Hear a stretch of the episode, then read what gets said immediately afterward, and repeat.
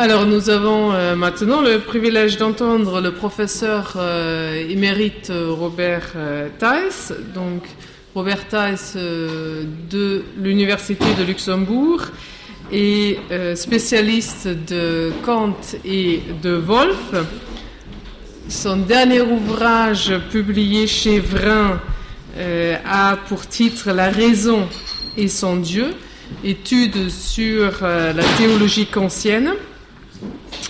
Euh, Robert Thijs donc publie en allemand et en français et est vice-président de la Société d'études kantiennes de langue française. Il nous parlera maintenant sur le thème Que m'est-il permis d'espérer à propos de la religion de Kant? Merci, euh, Madame Jäger. Euh, qu'il me soit permis de faire deux remarques préliminaires. La première euh, d'usage, je remercie évidemment les organisateurs de ce colloque de l'invitation euh, qu'ils m'ont adressée. C'est un honneur pour moi que de pouvoir parler devant vous. La deuxième remarque euh, porte sur, sur la communication que je vais faire. Elle constitue en quelque sorte une esquisse, euh, l'esquisse d'un projet euh, qui débouchera sur un, un ouvrage qui aura un titre un peu similaire à celui qui vient d'être dit, La raison et sa religion, étude sur la religion kantienne. Peut-être dans cette esquisse, je ne dirai pas euh, beaucoup de choses inédites à ceux qui connaissent Kant, je m'en excuse, mais enfin, tant pis alors. Voilà, que m'est-il permis de- d'espérer Kant à propos de la religion Dans l'introduction à son cours de logique, Kant résume l'intérêt de la raison humaine dans quatre questions. Que puis-je savoir? Que dois-je faire? Que m'est-il permis d'espérer? Enfin, comme pour montrer l'unité, dans la question Qu'est-ce que l'homme? Il assigne à chacune de ces questions un domaine où elle trouve sa réponse spécifique. Pour la première, c'est la métaphysique. Pour la seconde, c'est la morale. La troisième, pour la troisième question, ce sera la religion qui euh, en contient la réponse. Et la quatrième, relevant de l'anthropologie. Ce constat m'amène à un premier niveau d'approche euh, du problème de la religion. Quel est le concept de religion introduit sur la base de la réponse à la question concernant l'espoir? Cette question nous renvoie à une configuration inscrite au cœur même de la philosophie pratique de Kant. De la religion déduite dans ce contexte, il est dit que la morale y conduit immanquablement. Il s'agit d'interroger cette affirmation et d'en dégager respectivement la et les significations possibles, et ce sera là l'objet de la première partie de ma communication. En 1793, Kant publie un ouvrage, le titre a été mentionné déjà hier à plusieurs reprises, La fameuse religion dans les limites de la simple raison, ou comme le traduit euh, Alain Renaud, dans les limites de la seule raison. D'ailleurs, euh, très intéressant cette, euh, cette proposition. Il en envoie un exemplaire à Karl Friedrich Steucklin, professeur de théologie à l'université de Göttingen, en y adjoignant une lettre dans laquelle il note que c'est dans cet écrit qu'il a essayé d'accomplir, vollführen, la troisième partie de son plan, à savoir, comme il écrit explicitement, à résoudre la troisième question que m'est-il permis d'espérer. Cette remarque au sujet du lien entre espoir et religion est inscrite dans une autre configuration que dans le cas précédent. En effet, ce lien, s'il n'est pas absent de cet écrit de 93, demeure ténu, en tout cas secondaire.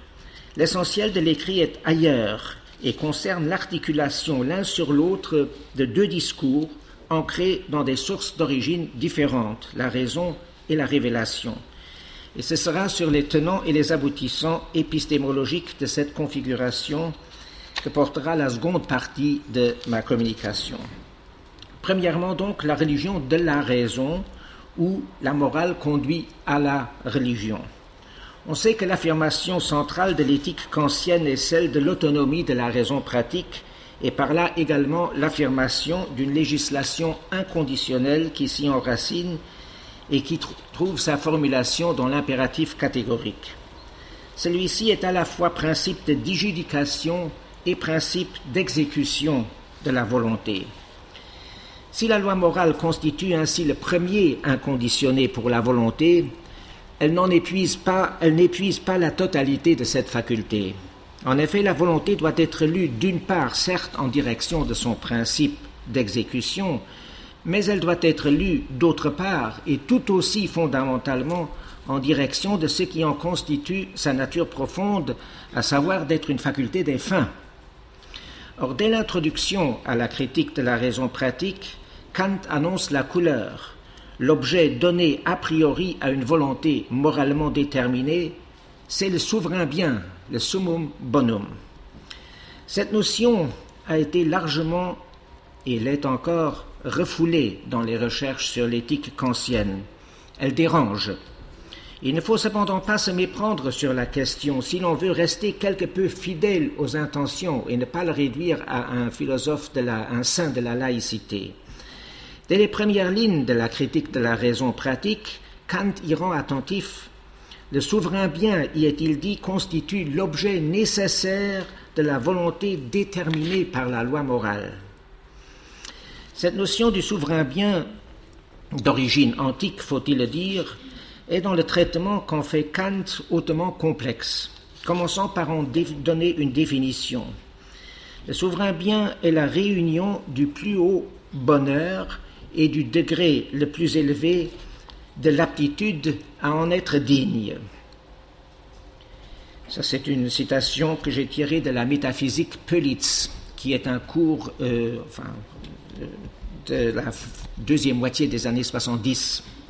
Mais les définitions que donne Kant, euh, par ailleurs, sont plus ou moins identiques. J'ai pris celle-ci parce qu'elle est euh, assez compacte. Le bonheur, Glückseligkeit, pas Glück, la Glückseligkeit, consiste dans, je cite, l'état dans le monde d'un être raisonnable pour qui, dans toute son existence, tout va selon son désir et sa volonté, et il repose par conséquent sur l'accord de la nature avec le but tout entier poursuivi par cet être de même qu'avec le principe déterminant essentiel de sa volonté. Ça, c'était donc la citation de Kant tirée de la critique de la raison pratique.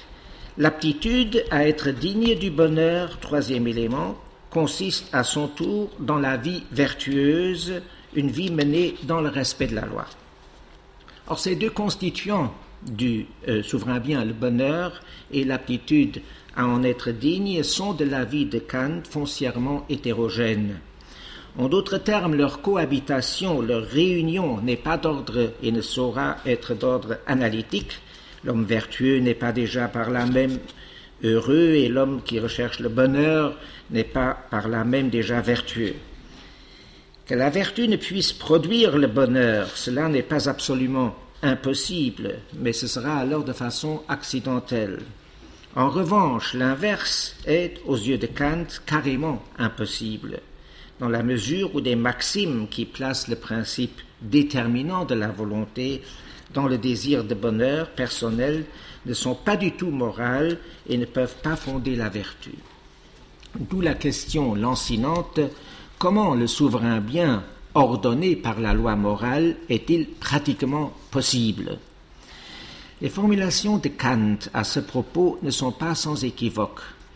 Dans la critique de la raison pratique, nous lisons que la loi morale doit seule être considérée comme le principe qui détermine la volonté à faire du souverain bien son objet et à s'en proposer la réalisation, Bewirkung ou promotion, Beförderung. Comment lire cette thèse? Comment comprendre le ou dans l'expression réalisation ou promotion? La Bewirkung renvoie à une lecture forte, à savoir la production du souverain bien par la volonté.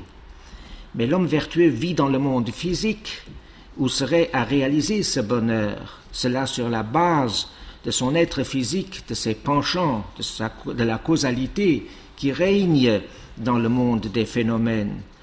Or, même en suivant rigoureusement les lois morales, on ne peut pas s'attendre à ce euh, que s'en suive avec nécessité le le bonheur dans ce monde, donc qu'il soit bewirkt, réalisé au sens d'une causation. Reste alors à voir s'il n'y a pas un autre chemin à explorer où ce qui est demandé à l'homme ne serait que la condition de la réalisation d'une réalisation qui, elle, serait à entendre au sens de l'objet d'un espoir raisonnable. C'est à ce point que s'inscrit évidemment la doctrine des postulats de la raison pratique.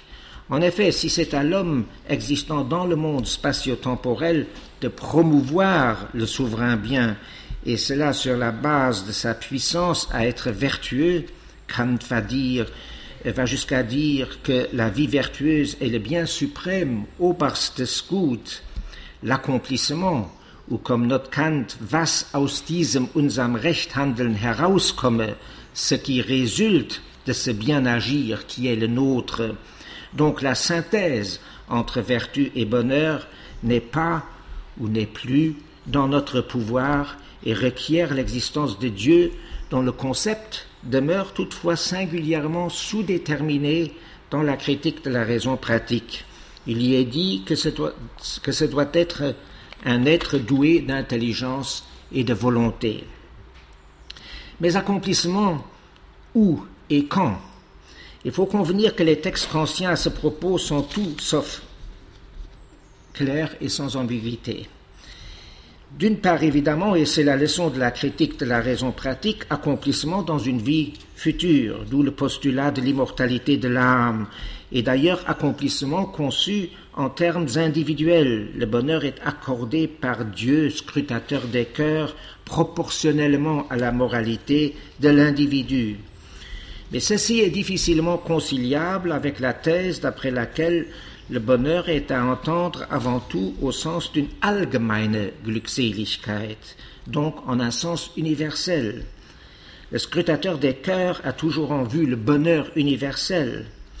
D'autre part, nous lisons d'ailleurs bien plus fréquemment que l'accomplissement, donc le souverain bien dérivé, a lieu dans le monde, in der Welt, in dieser Welt.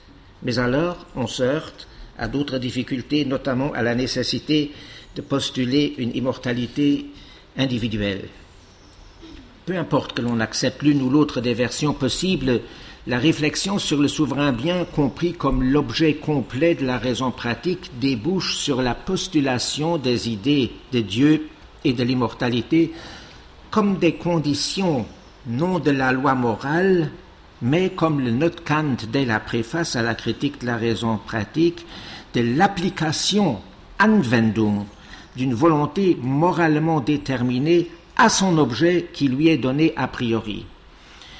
Ajoutons d'ailleurs euh, que le postulat de l'immortalité, le second postulat, sera chemin faisant si on suit par exemple les leçons sur la philosophie morale de Kant euh, moins présent moins lisible. Ce sera avant tout le postulat de l'existence de Dieu qui jouera un rôle. Dans son cours sur la théorie philosophique de la religion professé en 1783, Kant enracine ce qu'il appelle la théologie morale, morale théologie, dans la configuration que je viens de décrire.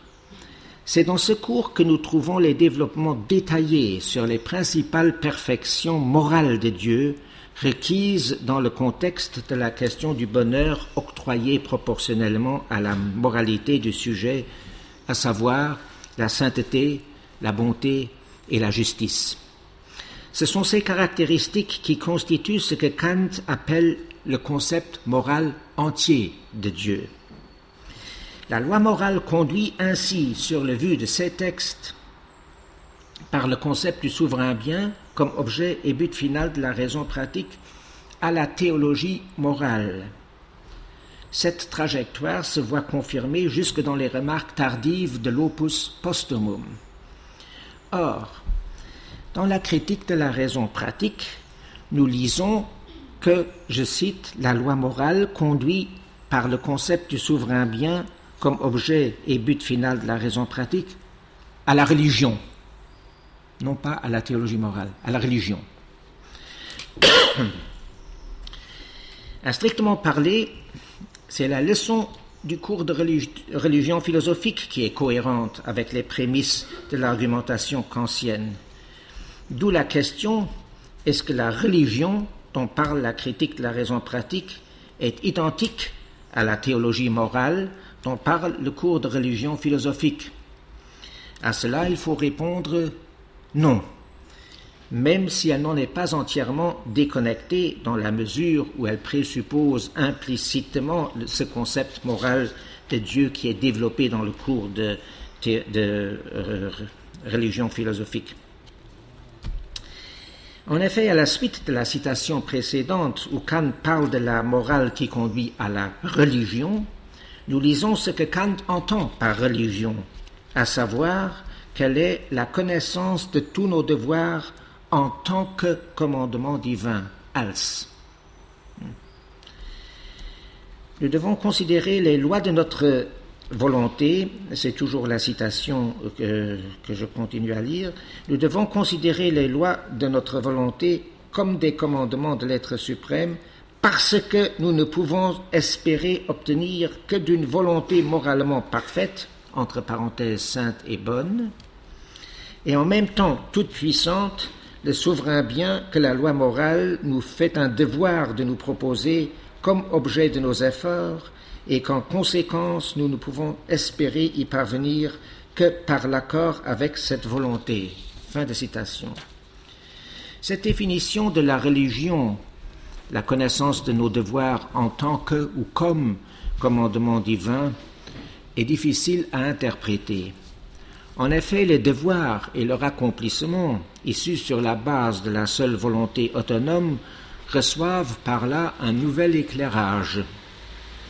D'après la critique de la raison pratique, ce dernier ne vient toutefois pas se surajouter au devoir, mais est déjà inclus dans l'idée même de la loi morale si on la considère du point de vue de l'objet complet de la raison pratique, donc non seulement du point de vue de son principe d'exécution, mais encore de sa finalité. On pourrait dire ainsi que dans l'idée de la loi morale, il y a comme un excès de signification qui ne se dégage discursivement que dans la mise à jour progressive, dans le geste herméneutique de l'ensemble de la structure de la raison pratique. Dans ce sens, on découvrira que la religion morale est, comme le note dans l'écrit sur la religion, cachée dans la raison humaine. Jusque dans les esquisses de l'opus posthumum, on retrouve des formulations qui radicalisent cette perspective, notamment quand nous y lisons je cite, Il y a un Dieu car il y a un impératif catégorique. De citation. Mais la formule en tant que dans la définition de la religion semble se laisser lire encore d'une autre manière. Dans le conflit des facultés, publié en 1798, Kant écrit que la religion peut être considérée du point de vue de la matière et du point de vue de la forme, une distinction introduite d'abord dans la métaphysique des mœurs. Du point de vue de la matière, cela signifie que quant à son objet, elle ne se distingue pas de la morale, car, je cite, elle concerne les devoirs en général. Fin de citation. La différence entre la morale et la religion est purement formelle, c'est-à-dire qu'elle concerne précisément la lecture des devoirs en tant que commandement divin. Tout ceci se situe, il faut en convenir, sur la ligne des développements précédents. Mais il y a dans le conflit des facultés, comme d'ailleurs aussi déjà dans la métaphysique des mœurs, une précision intéressante, laquelle ne concorde pas avec un des axiomes de l'éthique kantienne, à savoir celle concernant la fonction exécutive de la loi morale. On sait que c'est la loi morale seule qui est la triebfeder, le mobile de la volonté, ceci sous la forme du respect. Or, explicitant le point de vue de la différence formelle entre la religion et la morale, Kant écrit que la religion est, je cite, une législation de la raison pour donner à la morale, grâce à l'idée de Dieu produite à partir de celle-ci, même une influence sur la volonté humaine afin qu'elle remplisse tous ses devoirs. Fin de citation. Dans la métaphysique des mœurs, il est dit que la religion ainsi considérée, je cite, renforce le mobile moral dans notre propre raison législatrice. Fin de citation. La religion est ici dotée d'une fonction qui rompt en quelque sorte l'architecture même de la raison pratique. Formulation d'ailleurs récurrente chez Kant dès ses premiers cours d'éthique et que l'on retrouve jusque dans les cours tardifs. Serait-ce à dire qu'il y a trop peu de force pour l'être fini qu'est l'homme dans le principe moral quant au passage à l'acte, quant à la réalisation Ausübung de la loi morale. Est-ce l'homme courbe, l'homo incurvatus dont parle Luther qui se tient malgré toute la dignité de la personnalité morale à l'arrière-plan? Reste à dire un mot sur le lien entre religion et espoir, je serai très bref ici insinué dans le titre de ma communication, malgré tout. La loi morale, on l'aura compris, ne promet pas le bonheur, mais comme l'a montré la reconstruction précédente, elle en justifie l'espoir. Un espoir correspondant aux exigences même de la raison, mais un espoir dompté, bridé pour l'être fini que nous sommes. En cela, la philosophie reste nécessairement en deçà de la religion révélée, qui, elle, promet le souverain bien sous la figure de l'annonce du règne de Dieu. Quant à une telle promesse, la philosophie, évidemment, doit mettre la main sur la bouche. J'en viens à la seconde partie de la communication, la relation plurielle entre raison et religion. Ce euh, second euh, discours sur la religion euh, dans l'œuvre de Kant n'est évidemment, vers lequel je, je, vais me tourner maintenant, n'est évidemment pas déconnecté par rapport à ce qui vient d'être présenté, à savoir la thèse d'après laquelle la religion dont parle la philosophie est une religion morale, une religion des devoirs. Ce que j'appelle second discours de la religion concerne plus particulièrement là où les problématiques lié à la lecture philosophique que Kant opère sur un discours religieux bien précis, à savoir le christianisme au sens large, disons la religion biblique. Pardon. Lecture qu'on trouve dans précisément l'ouvrage de 1793, La religion dans les limites de la simple raison, euh, réédité en 1794. Une première question à clarifier à ce sujet est la suivante. Pourquoi cet intérêt pour la religion chrétienne? Kant ne s'en explique pas dans le texte de 93. Certes, en quelque sorte ex post, nous lirons que la religion chrétienne est la religion naturelle, mais ceci n'explique pas tout. Dans la lettre à Steutlin que j'avais citée au début, Kant précise simplement que dans le développement de cet écrit, il s'est laissé guider avec conscience, avec une conscience scrupuleuse, Wissenhaftigkeit et un véritable respect pour la religion chrétienne. S'il est vrai que l'Achtung, le respect, euh, est une notion sémantiquement chargée chez Kant, la remarque demeure quand même vague. Pourquoi se tourner en tant que philosophe vers une religion positive? C'est dans les travaux préparatoires à la préface de la première édition de l'écrit de 93 que l'on trouve quelques indications méthodiquement plus pertinentes à ce sujet. Si la philosophie pratique, y lisons-nous, dans sa partie pure, conduit inévitablement aux idées d'une religion en général, religion überhaupt, elle a toujours aussi et nécessairement un pied dans la réalité concrète, dans la mesure où la vie concrète est le terrain de l'application des idées pures pratiques. Si donc le philosophe se tourne à ce propos vers une religion positive, en laquelle il pense pouvoir montrer le mieux les conditions de réalisation des idées pratiques pour l'examiner et l'évaluer, il ne dépasse aucunement les limites de sa discipline, et cela dans la mesure où il traite de cette religion précisément dans les limites de la simple raison, c'est-à-dire sous l'angle de la simple raison et de ce qui est accessible dans cette religion moyennant la simple raison. Dans le conflit des facultés de 98, nous lisons dans une note de bas de page une précision sur la signification à entendre dans l'intitulé de l'ouvrage. Cet intitulé est formulé à dessein afin qu'on interprétât pas le traité comme s'il présentait, je cite, la religion en la tirant de la simple raison, religion aus bloßer Vernunft, sans révélation.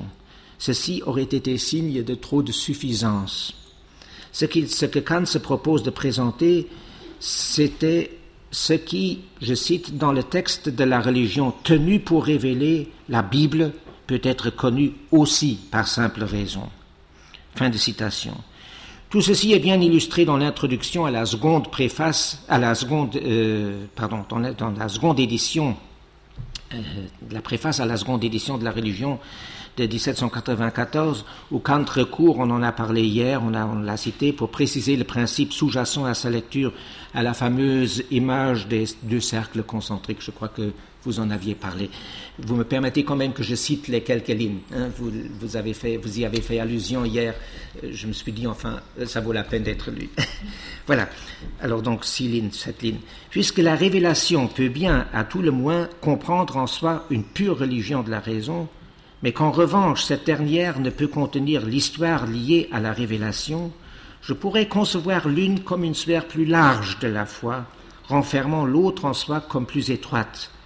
Parenthèse donc, non comme des cercles extérieurs l'un à l'autre, mais concentriques, parenthèse fermée, et ce serait dans cette dernière que le philosophe, en tant que pur théoricien, parenthèse s'appuyant seulement sur de purs concepts, principes a priori, pardon, parenthèse fermée, et devant par conséquent faire abstraction de toute expérience aurait à se tenir. Fin de citation. Je voudrais rester d'abord sur la trajectoire de cette deuxième préface du traité sur la religion. Dans les travaux préparatoires à cette préface, Kant précise qu'il n'est pas question d'enquêter sur la source dans la raison d'une religion positive, mais tout au plus de tirer d'une telle religion par voie analytique, nach analytischer méthode, ce que la simple raison peut connaître à partir d'elle-même. Dans la préface retenue pour la publication, le temps est plus prudent. L'approche est différente. Kant écrit maintenant qu'il fait abstraction de la pure religion de la raison, laquelle a une forme systématique, et qu'il entend, le terme allemand est anhalten, tenir contre comme on tient un vêtement contre soi pour voir s'il sied et qu'il entend tenir contre la révélation historique de manière simplement fragmentaire les concepts moraux afin d'examiner si ce système historique ne reconduit pas au système de la religion de la raison. L'idée est claire. Ce qui relève de cette dernière, donc d'une religion dans les limites de la simple raison, contient tout ce qui constitue, comme le disent les travaux préparatoires, die eigentliche Religion, ce que la religion positive contient en plus. Sur ce point, les travaux préparatoires sont plus explicites que ne l'est la préface publiée. C'est la dimension représentationnelle. En d'autres termes, ce qui permet d'exposer, de rendre visible la religion morale dans la réalité, disons, empirique. C'est à partir de là que l'idée des cercles concentriques reçoit un nouvel éclairage. Le cercle large porte non seulement sur ce qui échappe à la raison du fait de sa contingence historique, culturelle, etc., mais concerne là où les façons dont la religion de la simple raison peut être rendue intuitivement évidente parmi les hommes. La métaphysique mœurs dira que la religion positive permet de rendre sensible l'obligation. Dans ce sens, elle serait à envisager comme l'auxiliaire phénoménal de la religion purement nouménal. Mais Kant va même jusqu'à envisager la possibilité d'une coïncidence ineinanderfallen des deux cercles. Entendons toutefois correctement le propos. La préface publiée précise que, je cite, celui qui, sous la direction des concepts moraux, suit l'une ne saurait manquer de suivre l'autre et de s'accorder avec elle. Il faut toutefois se demander ce que devient dans ce montage compatibiliste l'incontournable système historique de la religion révélée. Et c'est là évidemment le point crucial. Et Kant se voit bien acculé à en neutraliser toute pertinence. Ce que dit l'histoire, dit-il, importe peu. Certains récits ont une fonction pédagogique ou de subsidiarité à l'intention de gens ignorants et encore sourds à la religion de la raison. Parlant dans la quatrième partie de l'écrit de la fondation de la véritable Église par le Christ, Kant dira que les dispositions statutaires que celui-ci a introduites ne sont que des moyens pour établir cette Église et n'ont aucune valeur contraignante d'un point de vue moral. Concernant le service de Dieu, il remarquera que les observances ou formalités servent de schème et soutiennent l'attention de l'homme au vrai culte de Dieu. Pour résumer, on constate dans cette préface une insistance, bien nette sur la priorité normative de la religion de la raison par rapport à la religion révélée qu'est le christianisme, qui est une religion complète dans l'exacte mesure où il renferme en lui ce noyau qu'est le cercle de la religion purement morale. Si nous nous tournons maintenant vers la préface de la première édition de l'écrit de 93, nous y, découvrons des réflexions au sujet de la rencontre entre philosophie et religion euh, qui s'inscrivent dans un autre débat.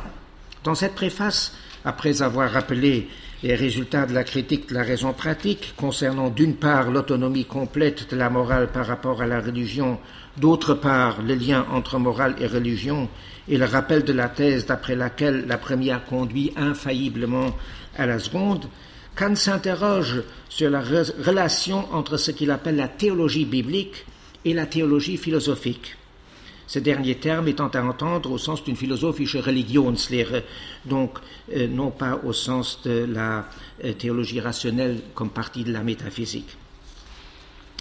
Et euh, d'une philosophische Religionslehre au sein de l'université.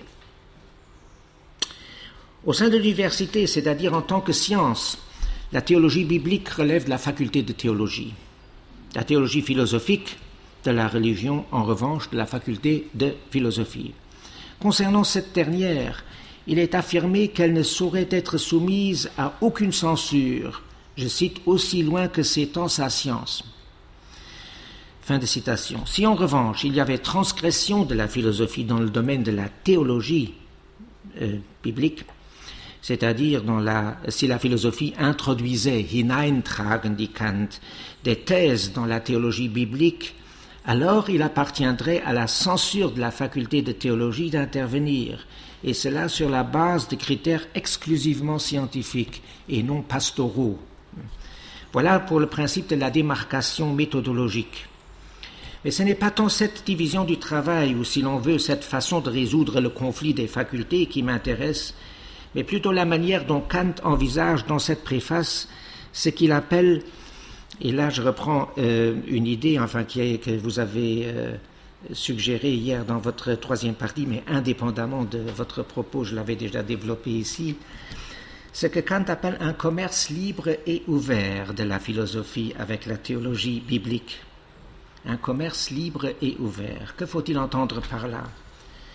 Parlons d'abord du commerce libre.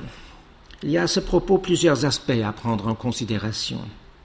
La théologie philosophique est en droit, en tant que discipline relevant de la seule liberté de penser, d'utiliser pour appuyer et expliquer ses propos, de recourir à l'histoire, aux langues, à tous les livres, y inclus la Bible, sans avoir l'intention de modifier par là le discours pastoral des pasteurs. Dans les travaux préparatoires, Kant légitime cet usage en argumentant qu'il appartient à la philosophie de s'étendre à tout. Le conflit des facultés dira à toutes les parties du savoir humain et cela au nom de la seule autonomie de la raison. De cette liberté de principe inhérente à la philosophie, il faut distinguer, et ici nous en arrivons au point sensible, ce que Kant appelle l'emprunt. Notre auteur envisage en effet que la philosophie emprunte, entlehnen, quelque chose, la formulation est vague, à la théologie biblique pour en user selon son dessein. Ce faisant, il est tout à fait possible que le contenu ainsi emprunté soit interprété à l'intérieur de la démarche philosophique en un sens non conforme aux doctrines enseignées dans la faculté de théologie.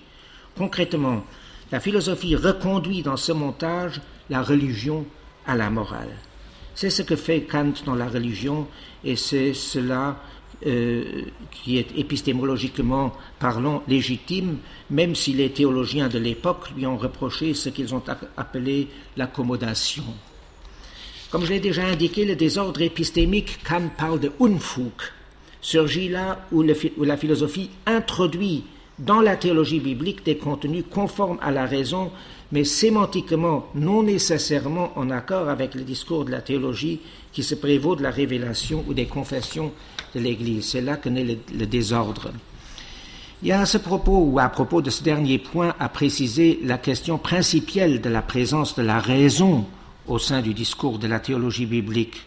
Les théologiens, en tant qu'hommes de science, disons, en tant que membre de la faculté de théologie, ne peut pas se priver de raison, ne serait-ce que parce qu'il doit rendre raison des contenus doctrinaux de sa foi, la fidesque, bien entendu. Or, ce travail de pensée n'est pas simplement de l'ordre de la cohérence formelle ou logique, on l'a dit hier aussi. C'est bel et bien en un sens substantiel que le théologien doit faire appel à la raison et donc à des contenus sémantiques issus d'ailleurs, issus entre autres de la philosophie, même s'ils sont réaménagés. On n'a qu'à jeter un coup d'œil, enfin, euh, Roger, vous le savez mieux que moi, euh, sur Thomas d'Aquin, comment il, gère le, le, potentiel aristotélicien. Ceci semble aller de soi et toute la tradition théologique est là pour le confirmer. Quand Kant prévient qu'on pourrait facilement prévoir de quel côté il y aurait perte au cas où une religion déclarerait la guerre à la raison, il a en vue ici certaines tendances au sein du protestantisme de l'époque, notamment celles issues du piétisme qui se réclament de visions intérieures, de sentiments, etc. Mais l'avertissement me semble être de la plus haute actualité, vu certaines dérives dans les publications de la théologie actuelle. Parlons maintenant du commerce ouvert dans la relation entre la, euh, de, la, philosophie avec la théologie biblique. Celui-ci porte sur les enjeux de l'entlénung pour la philosophie elle-même. Ces emprunts, et c'est là la signification forte de l'expression, portent sur des contenus que la raison ne génère pas a priori de son propre fond. Emprunt fragmentaire sans doute, mais emprunt qui suggère précisément que la théologie biblique véhicule à travers les écrits contingents, à son tour, un surplus sémantique qui est une valeur ajoutée pour les discours philosophiques. Eu égard aux exposés de la religion dans les limites de la simple raison, je pense ici plus particulièrement à deux thématiques, celle du mal radical dans la nature humaine, dont parle la première partie de l'écrit, et celle de l'archétype de toute moralité, à savoir même, à savoir le maître de l'évangile dont il est question dans la seconde, à quoi on pourrait aussi ajouter l'interprétation donnée de l'Église comme communauté éthique dans la troisième partie de l'écrit. De tout ceci résulte que la théorie philosophique de la religion est en premier lieu une philosophie de la religion. Si c'est vers la religion chrétienne ou la religion biblique que Kant se tourne, c'est qu'il estime que cette religion complète, comme il dit, du, principe de du point de vue de ses principes et du point de vue de ses manifestations phénoménales, se rapproche le plus de la religion telle qu'elle se laisse déduire de la, de la raison, d'où le traitement de la religion chrétienne dans les limites de la simple raison, un discours qui peut se lire comme une reconduction de la religion à la morale, l'image des cercles concentriques est parlante à ce propos, point sublime par ailleurs dans la mesure où c'est dans la vie vertueuse que consiste l'ultime destination de l'homme. Mais dans ce discours se cache encore, en quelque sorte, et c'est en cela que me semble résider un intérêt encore à explorer, une autre assertion, à savoir que le discours même de la philosophie pratique et son architecture contiennent de l'impensé que la religion biblique permet de découvrir, découvrir. Dans et à travers les moyens langagiers et conceptuels qui lui sont propres et qu'elle donne, non comme une énigme, mais comme une tâche à penser à la raison. Permettez-moi de conclure avec une citation de Kant tirée de la critique de la faculté de juger, où nous lisons à propos du christianisme que, je cite, cette merveilleuse religion, dans la suprême simplicité de son exposé, a enrichi la philosophie avec des concepts de la moralité plus déterminés et plus purs que ceux que celle-ci avait pu fournir jusque-là. Et ces concepts, puisqu'ils sont là maintenant, sont librement approuvés par la raison et admis comme des concepts qu'elle aurait pu et dû trouver et introduire d'elle-même. Fin de citation, merci de votre attention.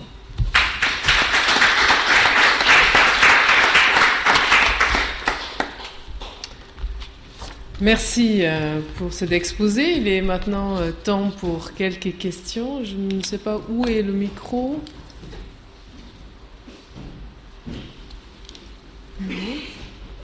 Bon, sinon il faut parler fort. Oui, ce serait une bonne chose. Ah, le micro arrive. Alors.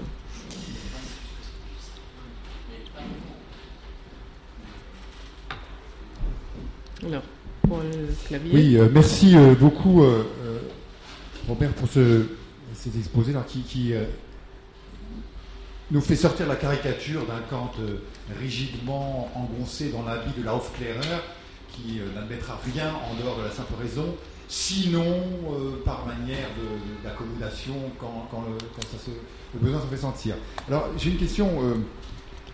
on voit bien que la perméabilité entre euh, la, pure religion de la raison et puis les éléments de révélation propres à la, religion biblique ou chrétienne, euh, il y, a quelque chose qui bouge. Alors on a quand même envie de savoir euh, où Kant arrête le curseur? Et quand on arrête-t-il, peut-être ne l'arrête-t-il jamais. Quand vous invoquez les textes de l'opus posthume, évidemment, on est embêté parce que ce sont des textes qui, pour lesquels Kant bouge énormément. Sur la théorie de la connaissance, il y a des formulations absolument fichéennes dans, dans l'opus posthume, Vermarin Alzelst, nous, nous construisons entièrement nous-mêmes, et puis il y en a d'autres qui sont carrément déjà schellingiennes, c'est la force motrice qui est la réalité ultime, etc. Bon. Je me demande si sur les rapports entre morale et religion, euh, il n'y a pas aussi ces, ces, Et alors, pour poser une question plus précise, vous avez euh, vraiment décrit avec une précision impressionnante euh, l'idée d'un emprunt interne. La raison emprunte aux religions positives ou à une religion positive particulière quelque chose qu'elle aurait pu déjà trouver elle-même. Ou qu'elle aurait dû déjà trouver elle-même, ce n'est pas la même chose.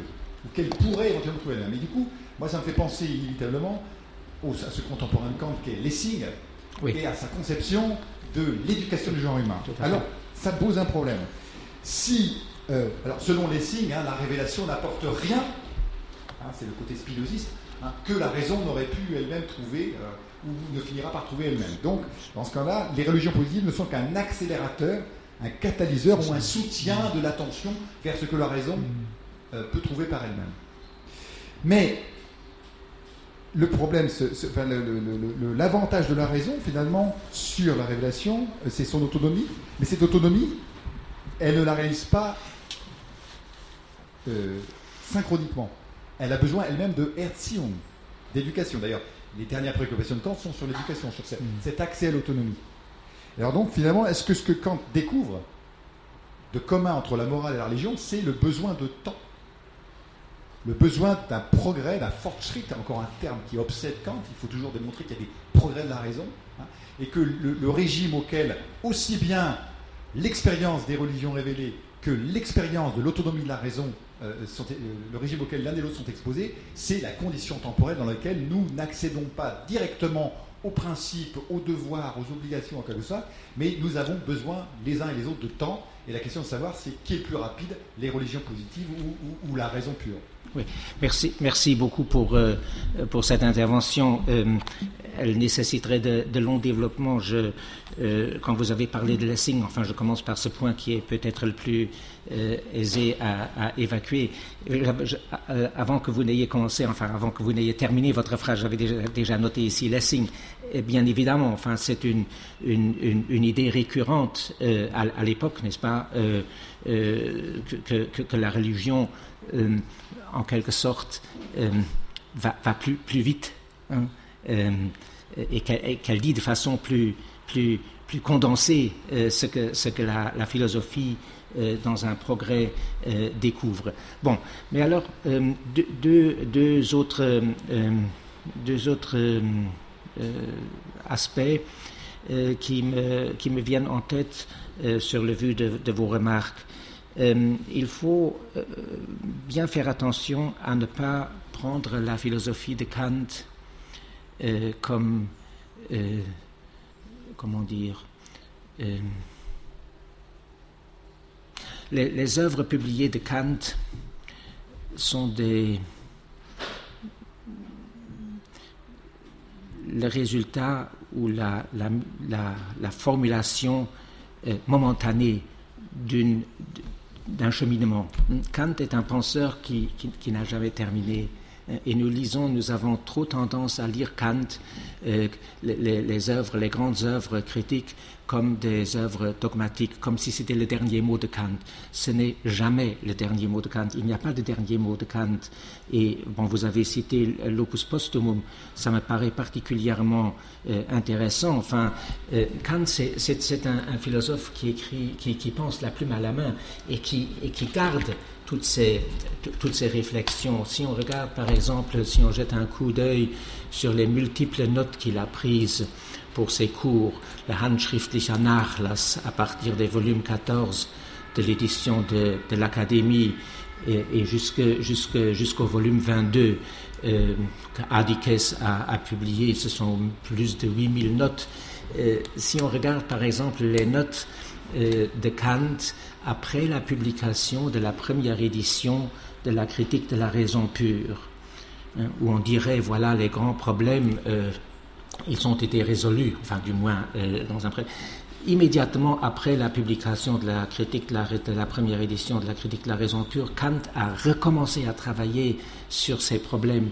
Euh, bon, ce sont les, les, les réflexions 5556 et suivantes, euh, où on voit un Kant euh, qui est toujours au travail, qui, qui un peu ses, propres œuvres, un peu à la manière de Popper, du troisième monde, du monde 3 de Popper, n'est-ce pas? Ses propres œuvres génèrent de nouveaux problèmes pour lui-même. Bon, ça c'est donc la première chose. Alors je pense que pour, la, pour, pour réflexion kantienne sur la, sur la raison, puisque, euh, sur la religion, pardon, puisque c'était là euh, euh, un des aspects de votre question. Vous dites où arrête-t-il le, curseur? Je ne le sais pas. mais je crois que on ne peut pas fixer sa pensée ultime sur la religion dans l'écrit de 93. Regardez la dernière citation que je vous ai donnée de 98 moi je la trouve très impressionnante. Enfin, euh, je, me suis dit, celle-là, il faut absolument l'intégrer dans, dans, dans, dans, cette conférence, n'est-ce pas? Euh, Enrichir, la religion enrichit, enrichit. Et ça me fait penser, enfin bon, là, je, je, ne saurais vous répondre, mais hier on a dit, euh, quelqu'un a, fait la petite remarque comme ça sans, grande importance que dans la religion, dans la conception kantienne de la religion, il n'y a pas de place pour la grâce. Le problème de la grâce est un problème qui, occupe, qui continue à occuper Kant dans les années 90, n'est-ce pas? Et, je pense qu'il y a là... Euh, euh, c'est un Kant qui est peut-être euh, mal vu. Euh, je crois qu'il faut le dire, hein, on a forgé l'image d'un Kant, on continue à forger l'image d'un Kant épistémologue d'une part, ou alors euh, euh, philosophe de la laïcité d'autre part, avec l'impératif catégorique. Bon, vous avez parlé hier du lien entre, entre une loi inconditionnelle et, et, une divinité. Non, c'est pas ça. Il y, a, il y a chez Kant, je ne veux pas faire de Kant un philosophe religieux, ne le croyez pas, ce serait une, une très grosse erreur. Ce n'est pas un philosophe religieux. Kant n'est pas un philosophe religieux. Kant est un philosophe, entre autres, un philosophe de la religion, mais pas un philosophe religieux. Mais c'est un penseur chez qui la religion a toujours été un objet de sa réflexion. Là, je travaille actuellement, enfin, comme je l'avais annoncé tout à fait au départ, je travaille sur, euh, sur l'évolution de cette euh, euh, philosophie de la religion chez Kant, du moins telle qu'on peut la, la, reconstruire à partir, à partir de ses cours dans les années 60, c'est-à-dire le tout jeune Kant. Euh, qui, a, euh, qui a donné des cours sur la base de, de manuels de Baumgarten, notamment, hein, essentiellement de Baumgarten. Et c'est intéressant de voir comment déjà à cette époque-là, euh ce thème de la religion est pris au sérieux. Hein. Il, n'est pas, il ne l'aborde pas comme un simple à côté hein, qu'il faut qu'il faut délasser le, plus vite possible. Donc, pour, pour, vous dire où arrête-t-il le curseur, je ne saurais vous y donner une réponse satisfaisante, et je crois que c'est beaucoup plus compliqué qu'on ne le pense, et je, je pense qu'il faut prendre cette thèse de l'entlehnung, il faut la prendre très au sérieux. Alors, on a peut-être juste le temps pour une dernière question brève, une dernière réponse brève. La question sera. Peut-être euh, peut-être un peu plus fort. Vous savez, mes vieilles la oreilles. Sera... Là, vous m'entendez? Oui, un peu mieux. Oui. Euh, sera euh, assez brève. évidemment, je suis très sensible à, à cette idée d'un cette façon de lire Kant. D'un quoi? Cette, cette, façon de lire Kant euh, me semble évidemment bien plus intéressante que euh, celle que, qui prévaut encore, euh, qui en fait une sorte de saint laïque. Mais, et, et, j'ai bien compris cette idée d'un enrichissement de la philosophie par le christianisme. Mais quel type d'enrichissement c'est? De quelle, quelle sorte d'enrichissement il s'agit? Parce qu'il il semble quand même que c'est un enrichissement qui ne porte pas. L'enrichissement, il porte sur des idées ou des concepts. Il ne porte pas sur des réalités. C'est-à-dire, euh, euh, je, comprends bien que euh, Kant est aperçu que certains aspects de la philosophie devaient même se nourrir de la religion. Mais est-ce que c'est de la religion ou d'idées qu'il y a dans la religion Par exemple, l'idée de Dieu ou le concept de Dieu ce qui, me semble extrêmement différent. Oui, bien sûr que c'est bien sûr que c'est différent. je dirais que ce sont des idées qu'il retrouve dans la religion, dans la religion positive. Je pense, enfin, l'exemple le plus parlant, c'est l'exemple du mal radical. La théorie du mal radical est une théorie, enfin tout le monde le sait ici, qui a fait euh, râler euh, Goethe, n'est-ce pas, euh, dans, une, dans une lettre à, Fichte, où il dit voilà, Kant, il a, il a comment dire, alors aidez-moi, il a sali, il a sali son, vêtement philosophique pour, plaire aux chrétiens, etc. Euh, mais le, mal radical, j'ai enquêté un tout petit peu sur cette question puisque j'aimerais bien en parler dans, cette étude que je, suis en train de préparer. L'idée, le, terme même du mal radical apparaît relativement tard dans l'œuvre de Kant. Donc il y, a des, idées, il y a des idées, oui, euh, qu'il perçoit euh, dans, la religion chrétienne. Euh, en ce qui concerne maintenant votre distinction entre idée et réalité, là, je n'ai pas très bien compris ce que vous voulez dire par là, mais enfin, je pense que là, il y a peut-être des présupposés philosophiques plus profonds qu'il faudrait clarifier pour élucider cette question. Alors, je propose peut-être de le faire autour du déjeuner et de remercier encore une fois Robert Tice pour. Euh,